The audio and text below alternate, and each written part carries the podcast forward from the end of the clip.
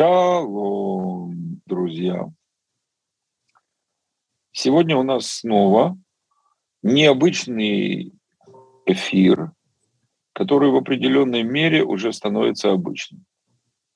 То есть его необычность становится обычной. Я верю, что Господь направляет нас на такие уже более сложные эфиры, когда э, здесь в эфире встречаются разные служители и делятся тем, что они пережили, переживают, тем, как Бог их ведет в молитве, в служении.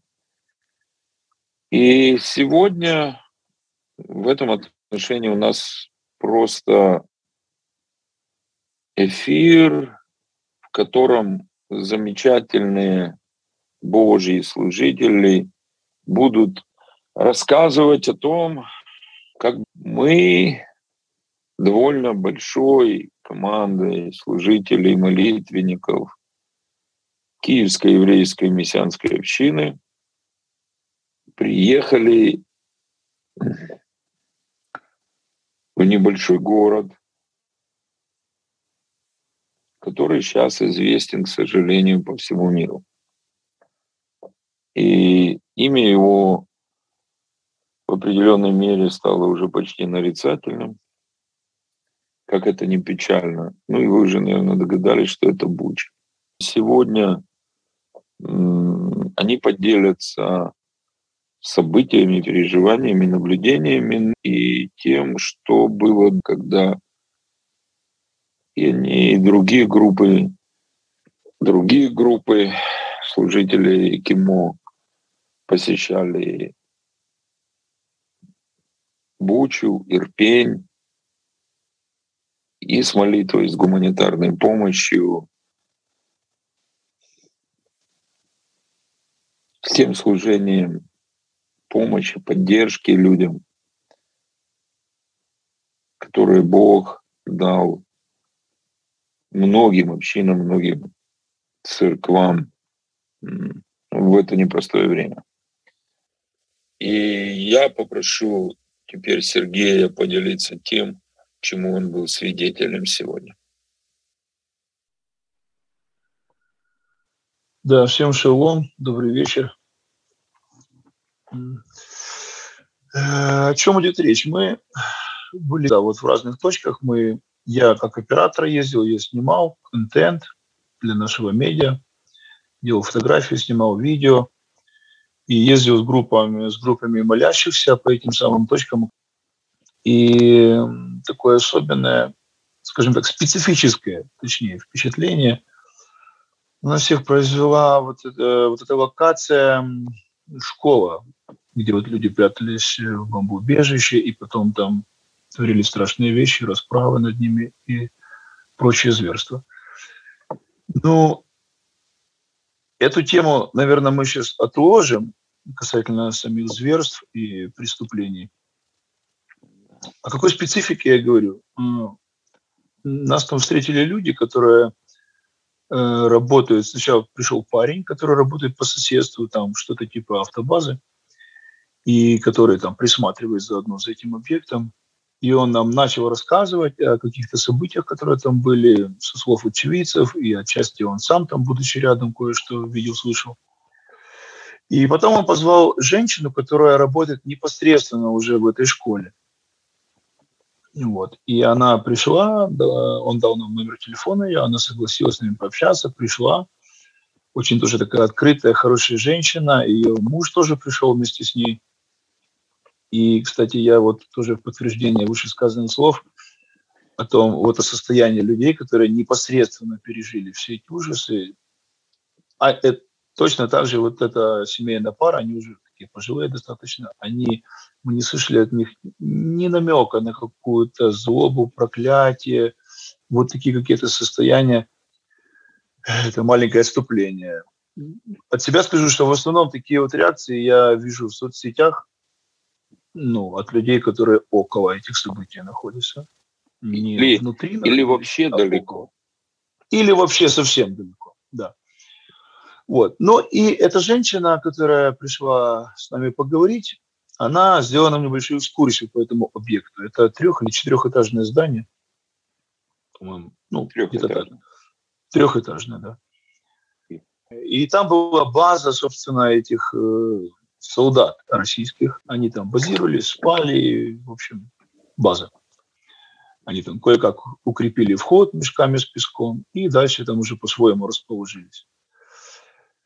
Эм, дело в том, что полностью все вот это здание, все три этажа начинают с самого входа, даже до входа еще на улице, и вот холл, и все этажи, и все помещения абсолютно в этом здании неописуемо выглядят в отношении того, что они не просто загажены, не просто замусорены, но они приведены в какое-то немыслимое состояние. Я попробую объяснить, о чем идет речь. Я когда-то раньше был зависимым человеком, был наркоманом. Вот. И Господь меня освободил, к счастью. И я из той еще жизни, я помню, почему мне как бы что-то близкое я увидел в этом как бы сразу. Я еще из той жизни, самых кошмарных ее лет и дней помню вот такие, знаете, извините за эти сравнения – вот такие самые худшие притоны, ужасные, где вообще люди были совершенно падшие, вот которым уже, вот уже все принципы у них стерлись в жизни, и ничего их не интересовало, кроме там наркотиков. И вот то, что мы видели во всем этом помещении, это было очень-очень похоже по состоянию, потому в какое состояние привели вот эти российские солдаты это помещение, очень было похоже на вот те мои воспоминания.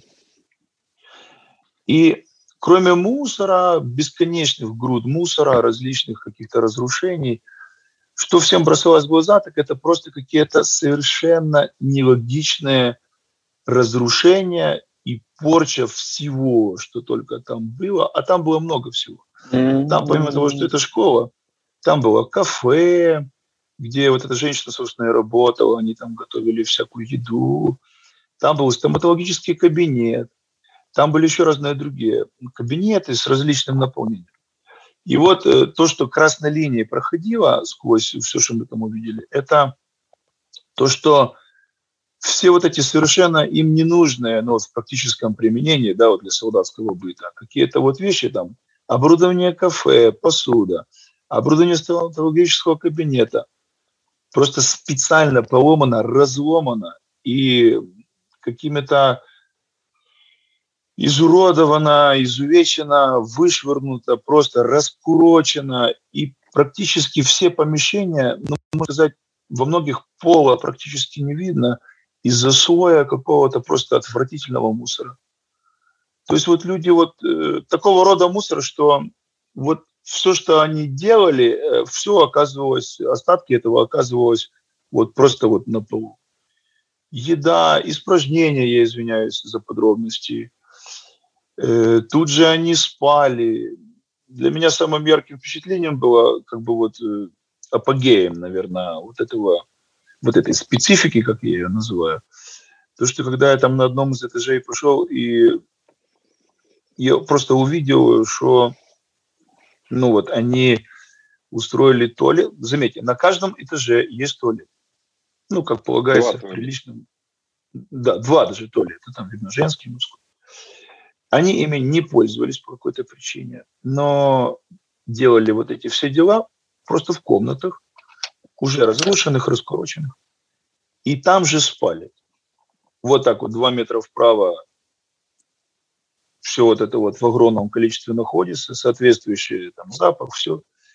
И два метра влево лежаночки, спальные места, там тут же раскрученные шкафы с документами, все. Ну, короче говоря, это то, что очень сильно бросалось в глаза. Совершенно алогичное, совершенно нерациональное и необъяснимое какое-то вот такое поведение и отношение к окружающей среде в целом. Ну, я думаю, может быть, вы, Рэбе, прокомментируете итог какой-то этого. Да, вот ну, это, понимаете, вот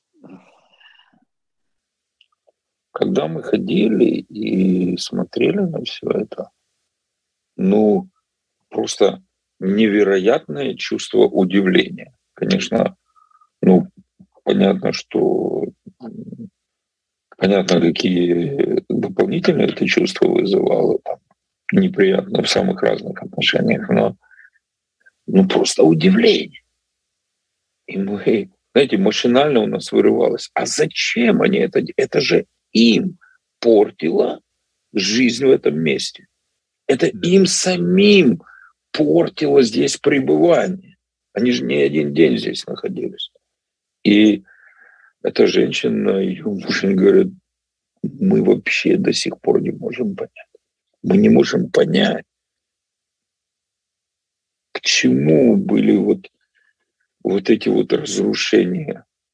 И чем дальше мы ходили, тем больше, чем больше смотрели, тем нам все-таки становилось понять, что, знаете, когда человек во власти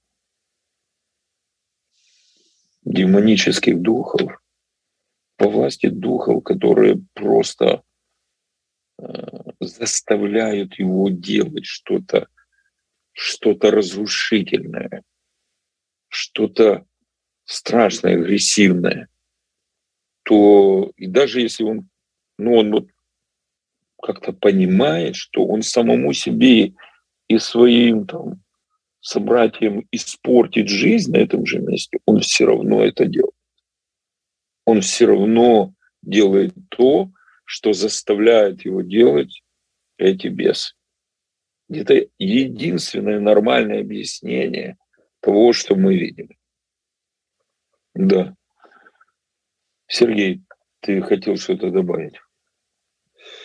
Да, э, я хотел добавить то, что ну, может быть, немножко повторюсь, но все-таки это поможет, э, может быть, более детально понять эту ситуацию. Это не похоже на любые наши свалки, мусорки. То есть это совсем другой состав мусора и совершенно вот ну, то мы постарались описать. То, что свидетельствует о вот таком каком-то состоянии людей, о котором Рэбе говорил. И я вспомнил, что когда я был маленький, ну, когда еще был Советский Союз, уже поздний, но Советский Союз. Не хочу притягивать за уши какие-то параллели, но это точно то, что вот я помню со своего детства. Вот в каких-то, знаете, как э, каких-то заброшенных объектах, домах, вот как часто в Советском Союзе были, в каком-нибудь там рядом со стройкой, много было таких уголков, по крайней мере, в моем городе, где как бы вот, ну, пустырь или какие-то заброшенные части, где устраивали обычно в первую очередь там общественный туалет и какие-то вот такие были вот. Вот там что-то подобное я наблюдал. То есть это напомнило мне то, что я в моем советском детстве порой видел. Сам вот характер вот этого вот э, ну, загаженности атмосферы. Мне кажется, что эта параллель, возможно, имеет место, ну, учитывая те корни духовные, которые эти люди, из которых они питаются, с того духа. Ну, такие вот мысли есть. Вот, кстати, вот сейчас э, Сергей это говорил, что это пересекается вот с этим с одним из господствующих, господствовавших в Советском Союзе э, вот этих духов тьмы. И тут э, я вспомнил знаменитую цитату из «Собачьего сердца», когда профессор Преображенский э, говорил, зачем Зачем они пакостят? Зачем они грязнят лестницу? Почему они вот так поступают? А потом говорят, в стране разруха, надо потерпеть. Самое страшное, что у них внутри разруха. Помните это место из знаменитого классического фильма, конечно, это прежде всего в самой повести Булгакова. У них внутри разруха, которую они потом изливают на страну. Ну, в данном случае на чужую. в данном случае на чужую. Но вы знаете, я бы все-таки не переносил это на весь народ. Мы имеем дело, мягко говоря, далеко не с лучшими представителями. Мы как раз имеем дело с таким концентрированным осадком россиян, который все-таки не, не может представлять весь народ. И то, что они творили, я бы все равно не относил ко всем россиянам, ко всем русским, ко всем чеченцам, ко, всем, там, положим, бурятам, еще кому-то. Это, ну, не буду употреблять слишком жестких выражений. Не буду. Но, вы знаете, очень интересное наблюдение. Вот депрессия у народа и чувство вины. Вот это, я думаю, точное описание некоторых внутренних причин этой страшной моральной разрухи. Страшной моральной разрухи. Это, это правда, знаете. Сережа, ты что-то еще хотел добавить? Кое-какие твои наблюдения. Кстати, то, что ты, ты единственный заметил там в мусоре. Да, я внимателен обычно к такого рода мусору, потому что он такой, знаете, много чего может рассказать о каком-то месте или событиях, которые там были. И там было, конечно, много такого всего разного. Но среди этого, да, были шприцы. Э, конечно, это не повод утверждать, что они там все наркоманы, но, тем не менее, шприцы были и снаружи, в уголках, там, где расстреливали людей. Но там было там все в мусоре, поэтому как бы он везде, и там, и здесь, и внутри, и снаружи. Но вот были конкретные видео. Там, где место показывали нам расстрелы, вот это ужасное, сбоку от здания. И внутри здания тоже. Ну, то есть люди не без проблем и такого рода. Ну, естественно, батареи пустых бутылок, которые там вынесены из какого-то заведения. Да. Это само собой. Да, да. Ну, вы знаете, хочется подвести Божий итог сегодняшней передачи, сегодняшнему эфиру. Друзья, э, ну, не все, что вы сегодня слышали, такое э, внешне жизнеутверждающее и оптимистическое. Но мы описывали то, что мы слышали от непосредственных участников этих, переживших все это, и от других людей, и видели своими глазами. Мы вот как слышали, как мы видели, вот так мы и описываем, и делимся. Тем более, что э, ну, для меня, ну, основную часть это то, что мы сегодня увидели, слышали, пережили. Да. И я думаю, самое главное после всего этого вспоминать, что Бог делает все возможное для того, чтобы спасать всех людей. Но так как действие Его благодати, действие Его спасения, действие Его любви, действие Его милости ограничено нашей верой или неверием, то поэтому действительно исполняется принцип, который пронизывает всю Библию. Принцип, который пронизывает всю Библию. Он действительно прежде всего заботится, охраняет, спасает, защищает. Просто иной раз вырывает прямо из огня своих домашних своих детей, которые доверяют ему, верят его слову и позволяют, позволяют любви Божией проявиться через эту веру. Потому что не только вера действует любовью, но именно через веру любовь проявляется. И да, я думаю, не то, что не грех, а очень часто слова Писания «плачьте с плачущими», они важно, они реальны.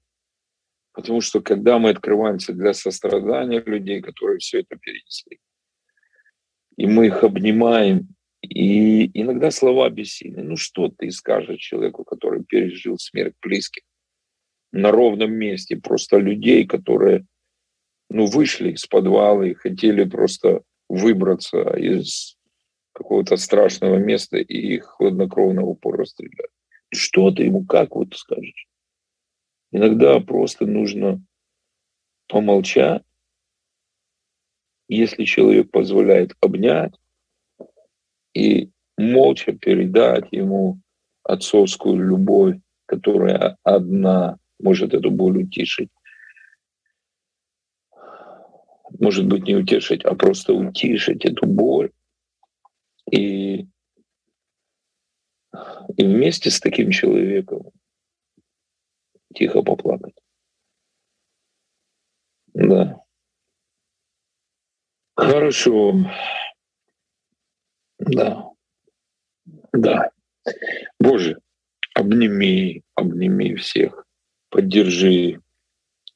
И если эта передача оказалась тяжеловатой для кого-то, утешь и исцели боль, но дай глубокое переживание сострадания к людям, которые все это переживают.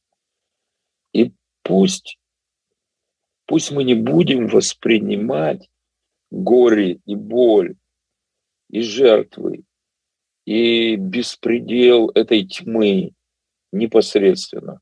Боже, только через Тебя, только через Тебя, только через Тебя, только через Мессию, только, только таким образом как он это взял на себя и пережил все эти страдания на Голгофе.